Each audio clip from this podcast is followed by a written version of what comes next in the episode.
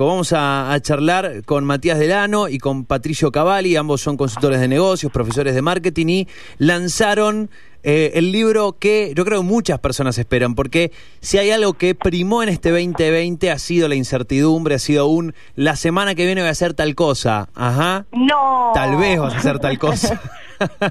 bueno, eh, lanzaron hace muy, muy poquito, hace días nomás, Super Jump, eh, un libro que aborda justamente en este mundo donde, ah, donde como ellos plantean, ¿no? ya la transformación digital no es que hay proceso de transformación, ya está la transformación digital. Ahora el tema es, ¿te subís o no te subís al, al, al bondi de la transformación digital? Tal cual. Y en ese contexto... ¿Cómo es, el, ¿Cómo es tomar una decisión en un 2020 donde eh, si hacemos Argentina más 2020 la incertidumbre yo creo que es el denominador, eh, denominador común. Así que están eh, tanto Matías como Patricio allí del otro lado. ¿Cómo andan? Buenas tardes. Hola, ¿cómo están? ¿Cómo Hola. ¿Cómo están? ¿Me escuchan bien? Sí. Perfecto. Buenísimo, buenísimo. Bueno, eh, justo fue el, eh, o sea, el, el, libro lo venían estirando hasta, hasta lanzarlo, lo terminaron y lo lanzaron. ¿Cómo fue el proceso de escribir un libro que en definitiva, ¿cuándo era el mejor momento? Tal vez era una pregunta que no podían responderse. Eh, fue un, un, proceso largo y, y, bastante enrevesado por motivos obvios, ¿no?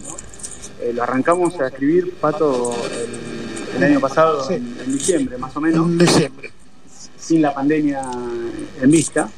Correcto. Bueno, empezamos a, a, trabajar un poco en los conceptos, en, en, todo, nos agarró la pandemia de medio y bueno, fue como, sí, lo que estamos haciendo tiene mucho sentido en este contexto, lo, lo, lo empezamos a adaptar y a, a, trabajar en base al contexto. Uh -huh. Y bueno, nos llevó un poquito más de, de trabajo, pero bueno, finalmente lo, lo, terminamos y lo editamos, lo publicamos en realidad lo lanzamos oficialmente la semana pasada. Uh -huh. le, le, voy a pedir que por ahí se, se, se, mete uno en el micrófono del otro, ¿sí? me parece estar un poco, ah, un poco cerca. Sí, no hay ningún problema, no hay ningún problema. Ahí así así no se, escucha, se los escucha doble. Ahí va. ¿Ahí mejor? Ahí mejor, okay. ahí mejor. Ese, bueno, Bien. definitivamente eso, eso de esta cuestión es de tomar, de tomar decisiones. Eh, ustedes hablan de la toma de decisiones. Eh, ¿Cómo fue tomar las decisiones para, para el proceso del libro en sí? Digo, ¿Cómo fue sus propias decisiones para con el libro? Mira, en el proceso fue, fue relativamente, a ver, fue relativamente sencillo. Como te contaba Mati recién, cuando nosotros nos propusimos escribir este libro fue en noviembre, diciembre del año pasado, COVID eh, sí. y todo este cataclismo que estamos viviendo no existía, eh, pero sí había una, una, crisis muy fuerte ya eh, que nosotros veíamos en las empresas acerca de lo que tenía que ver con la transformación digital. Eh, y con la, con la dificultad del de management de muchas empresas de tomar las decisiones que le hacía falta tomar para ya lanzarse o por lo menos acercarse a el, al mundo de, de, de, la transformación digital y tecnológica, o si también saber exactamente en qué áreas invertir y en qué áreas no invertir. Una de sí. las cosas que nosotros, y ahora voy a ir a, ahora voy a, ir a, a tu pregunta, ¿no? Eh, una de las cosas que nosotros veíamos es en los estamentos de, de directivos de las empresas, eh, que con los que nosotros trabajamos, no solamente el, el, pánico, el miedo a perderse algo, sino también el pánico a después entrar con todo y en todo. Entonces las inversiones se hacen sí. mal y cuando las inversiones de tiempo, recursos, dinero y demás se hacen mal, terminan saliendo mal las cosas y entonces el proceso es, ah, nosotros no estamos para la digitalización. Totalmente. En, en, Muchas veces lo más difícil es saber a qué decir que no, ¿no? Entonces eh, es como nada, entendimos que ese también era un, era un tema. O sea, cuando tenés una cantidad de sucesos y de eventos que pasan a toda velocidad y que se te vienen encima, eh, muchas veces no podés agarrarte y abrazar todo lo que viene porque hay cosas que así como vinieron se fueron.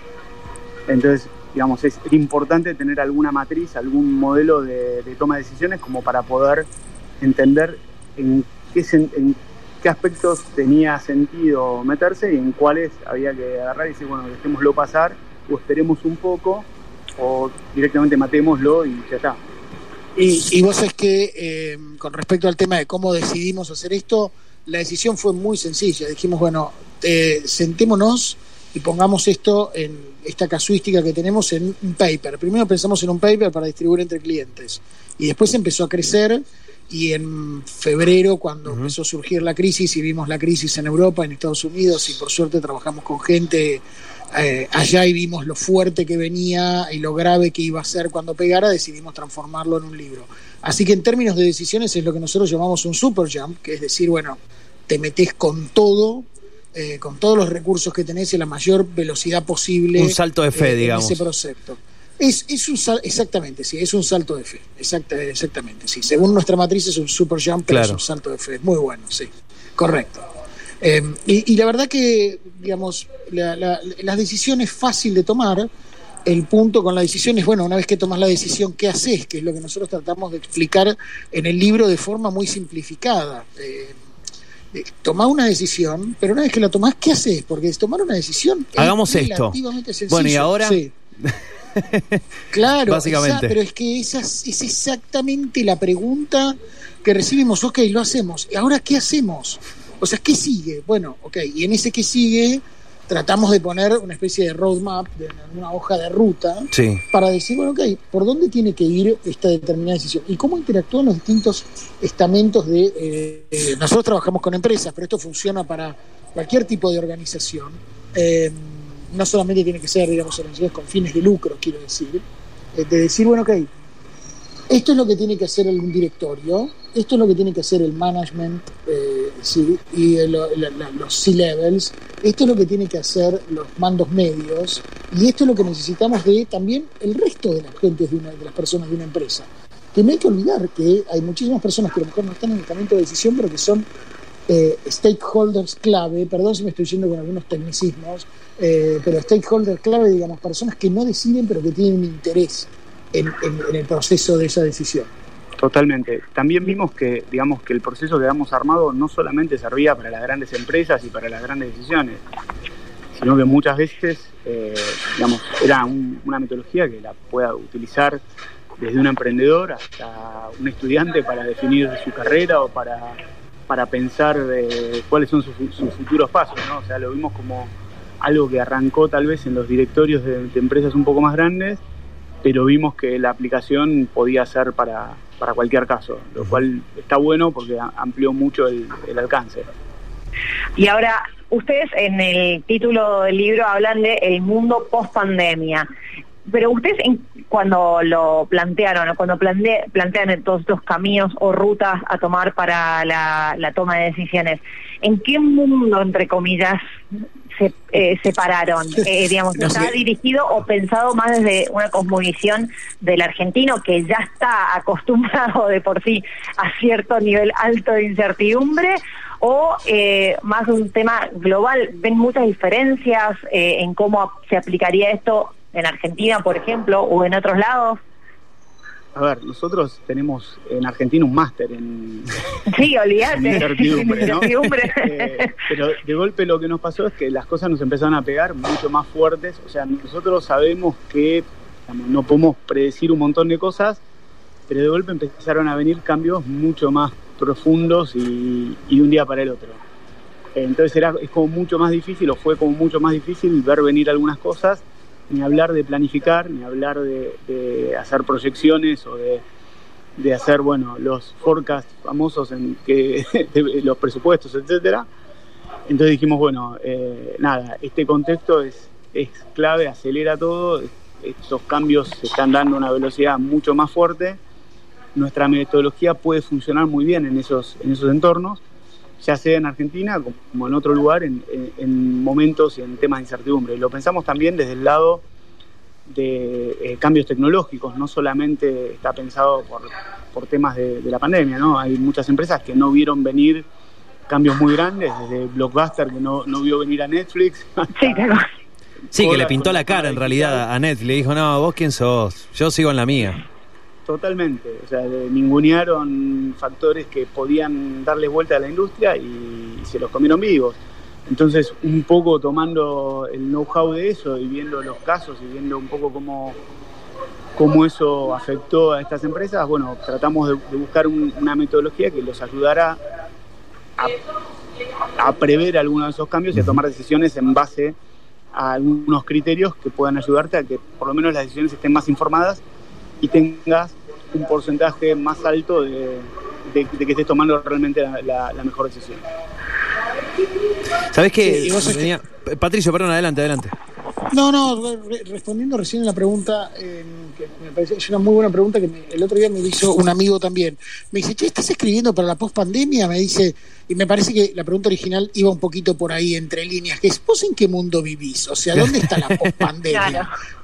O sea, eso es lo que vos nos querías preguntar y está perfecto. O sea, o sea la pospandemia va a venir en 2022, ya sabemos todo, vacuna de por medio, con un poco de suerte y demás. O sea, todavía estamos viviendo trágicamente la pandemia, nos dimos una especie de respiro porque bajaron los casos, qué sé yo, pero mirá lo que está pasando ahora en Inglaterra con una cepa nueva. Ahora, le pusimos post pandemia precisamente porque lo que estamos tratando de hacer un ejercicio de imaginación de, ok, la pandemia ya tenemos un año de experiencia globalmente, ya medianamente sabemos cómo va a ser esto, cierres, problemas económicos, problemas sociales, etcétera. ¿Cómo nos imaginamos el mundo después? ¿Qué hacemos después? Está bien que tener los pies sobre la tierra y la mente en el presente es lo que te ayuda a sobrevivir el presente eh, y estar despierto y poder resolver. Pero nosotros estamos tratando de ofrecerle a lectora o lector de este libro un panorama hacia el futuro. ¿Qué va a ocurrir después?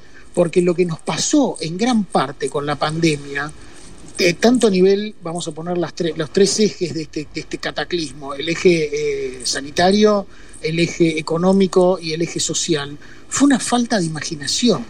Y no solamente falta de imaginación, sino nuestra incapacidad colectiva de escuchar a quienes imaginaron esto.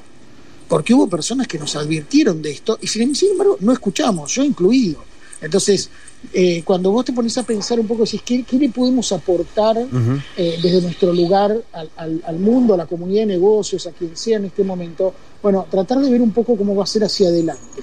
Y hacia adelante lo que vamos a tener es una sociedad lamentablemente muy dividida desde lo social y lo económico, eh, una brecha muy fuerte en el mundo digital y una cuestión, yo creo, yo no, digamos, es lo que dicen los epidemiólogos, lo que vas escuchando, también una brecha sanitaria muy fuerte, depende del tratamiento que tengas, la vacuna que tengas y demás. Bueno, nuestro pequeñísimo aporte puede darse para saltar la brecha de negocios y la brecha digital. ¿Con qué? Con esta herramienta de decisión que te va a servir hoy y que esperamos te sirva mañana, en este mundo que ya va a quedar transformado, de alguna manera u otra, y, con un poco de, fe y, de, suerte y de ciencia vamos a poder superar la pandemia.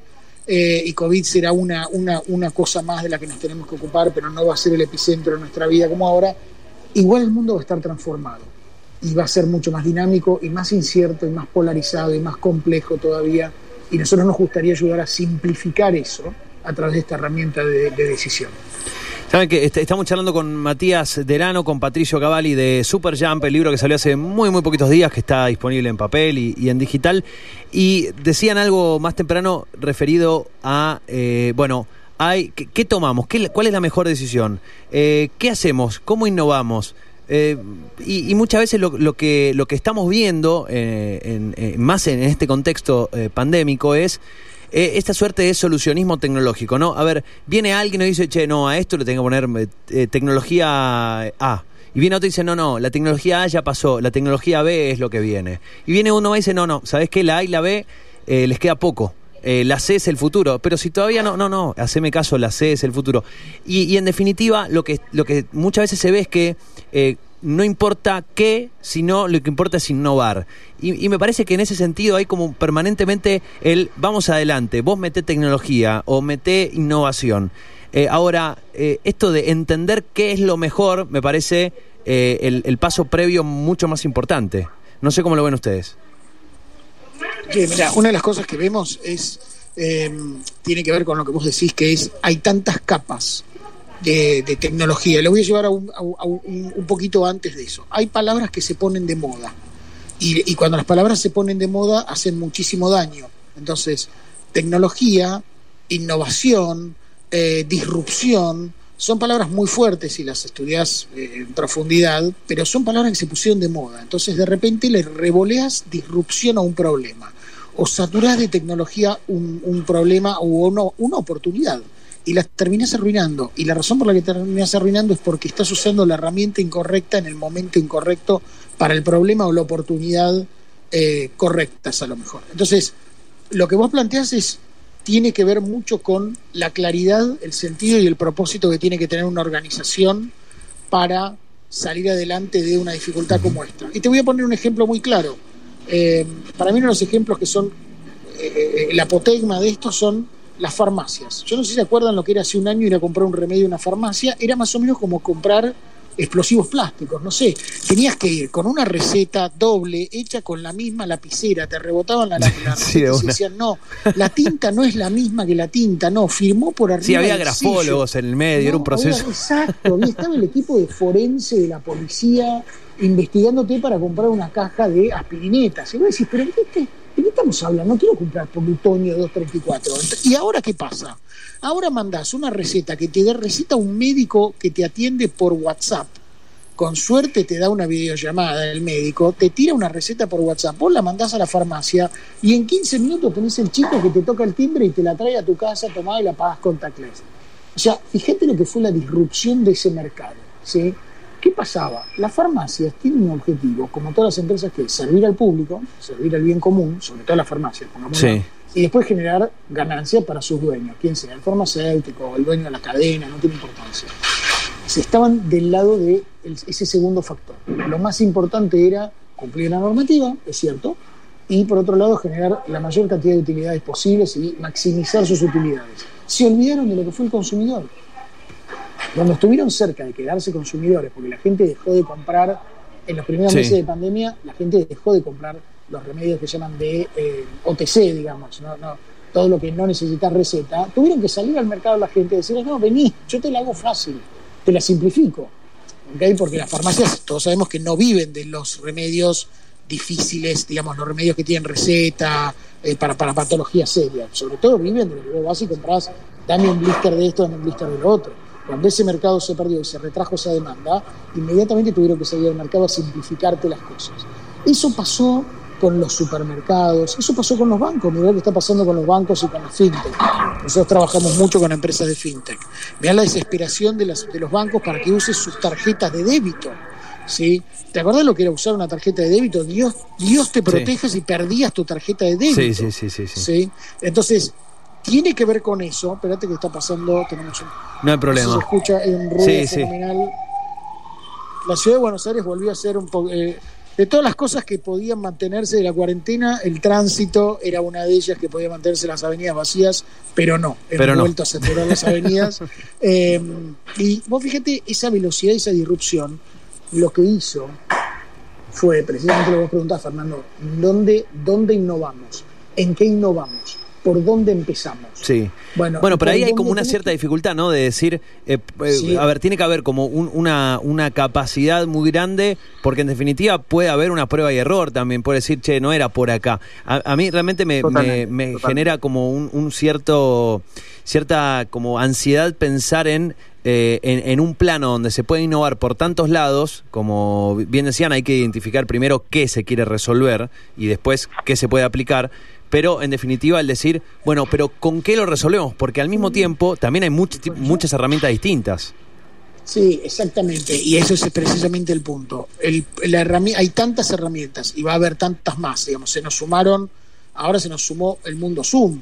¿Quién conocía Zoom? ¿Cuántas reuniones, entrevistas, clases tenías por Zoom en tu vida? Muy poquitas. ¿Cuántas veces te ocurrió ir al médico por Zoom? Muy poquitas. Tener telemedicina era una cosa que la mencionabas y te tiraban por una ventana y sin embargo acá pasó. Entonces, ¿qué, qué, qué capa de tecnología le ponemos? Nuestro, nuestro precepto número uno es poner la capa de tecnología que mayor valor le aporte a tu consumidor en este momento. El consumidor tiene muchos, muchas dificultades en este momento que hay que solucionarle rápido. Los pain points son muchos, con pain points económicos, de eficiencia. Las personas estamos trabajando en casa mientras somos docentes, eh, maestros, eh, alumnos, trabajamos quienes tienen niños, tenemos eh, adultos mayores en casa o las personas que están solas y están sufriendo de angustia, de problemas económicos, problemas laborales, sobrecarga laboral, falta de ingresos, eh, exceso de trabajo. Solucionarle las cosas. ¿Cuál es el precepto número uno de la tecnología? ¿Qué le soluciona al consumidor? Después viene qué le soluciona a la empresa, después viene qué ganancia le da. Bueno, básicamente es una de las cosas más importantes que veíamos en los casos donde uno podía ver que las cosas se habían hecho mal, era que siempre se priorizaba eh, la estructura de la empresa, se priorizaba el historial, se priorizaba el foco, se priorizaba un montón de cosas. O sea, por ejemplo, en el caso del Blockbuster se priorizó bueno, tengo miles de locales al público, eh, no puedo empezar a vender en digital porque, digamos, ¿qué hago con mis locales? Y no, nunca importó qué es lo que quería la gente del otro lado, ¿no?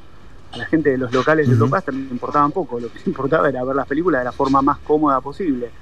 Lo mismo con Kodak, ¿no? Eh, tengo plantas químicas y bueno, a la gente no le importan tus plantas químicas, le importa poder sacar fotos de la forma más fácil, más práctica, más económica y más simple posible y eso no, no va de la mano con tener eh, miles de millones de dólares en, plantas químicas, ¿no? Entonces, eh, cuando uno se pone del lado del cliente, es como más fácil ver las cosas, es más fácil entender cuáles son los factores disruptivos y cuál es la aplicación de la tecnología que realmente va a tener un impacto favorable y que va a ayudar. En definitiva, si yo puedo aplicar la tecnología de una forma en la que el consumidor va a percibir mucho más valor, claramente eso es un, factor eh, positivo y es algo que tiene todo el sentido del mundo abrazarlo y tratar de, aprovecharlo y convertirse en el líder de, esa tecnología, ¿no? Porque en eh, definitiva, si no, uno se, queda mirándolo desde afuera. O que el, otro día, la, última de, mi parte al menos, eh, el, otro día estaba hablando con un amigo y me dice, che, tuve la posibilidad de hacer una entrevista eh, y me contaron para una para Nestlé, eh, pero no, no acá en Argentina, sino a nivel internacional. Y me dice, me cuentan eh, que contrataron, no me acuerdo ahora el título, el título era medio insólito, vos te lo decían y medio que te, cagabas de risa, pues era como, era como la directora de eficiencia o directora de ahorro de tiempo, era un título medio extraño. Decís, bueno, ¿cómo, qué, qué, hace esa señora?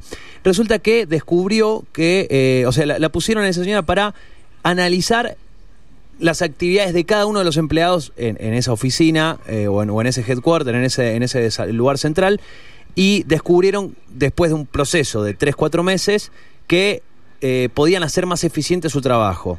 Entonces el, trabajo que hacían en ocho horas lo empezaron a hacer en seis. Y esas dos horas restantes se las dieron a los empleados para que relajen, para que puedan dispersarse un poco, para que puedan eh, o sea, entretenerse un poco, en, o sea, dentro del horario de trabajo, pero podían como eh, jugar un poco más, como relajarse un toque la cabeza. Eh, ahora, la, la pregunta es, ¿cómo, ¿cómo se entiende o cómo se puede analizar que, eh, o, qué análisis se puede hacer justamente de que no necesariamente las medidas que vas a tomar van a ser con un resultado instantáneo, ¿no? Que incluso cuando todo se quiere de forma inmediata hay un proceso. Tiene que ver, tiene que ver, mira, lo que vos estás contando del, del el time shaving se llama, que es recortar tiempos muertos en las empresas, tiene que ver, en este caso, la persona con la que vos hablaste te, tuvo mucha suerte que le dieron ese tiempo para que relaje un poco. Lo que están haciendo muchas de las empresas es decir, ok, si este proceso que te llevaba ocho horas lo puedes hacer en cinco, esas horas tres las puedes usar para irte a tu casa, eh, estudiar, dormir, lo que quieras, pero no te las vamos a pagar. Eh, fíjate que hay países que están empezando a hablar de jornadas de tres días de trabajo, de cuatro días de trabajo, no con el mismo sueldo claramente, eh, porque la economía mundial no da para eso. Eso es uno de los impactos que vamos a tener. Ahora también es qué pasa con las personas que tenemos tiempo libre y ocioso.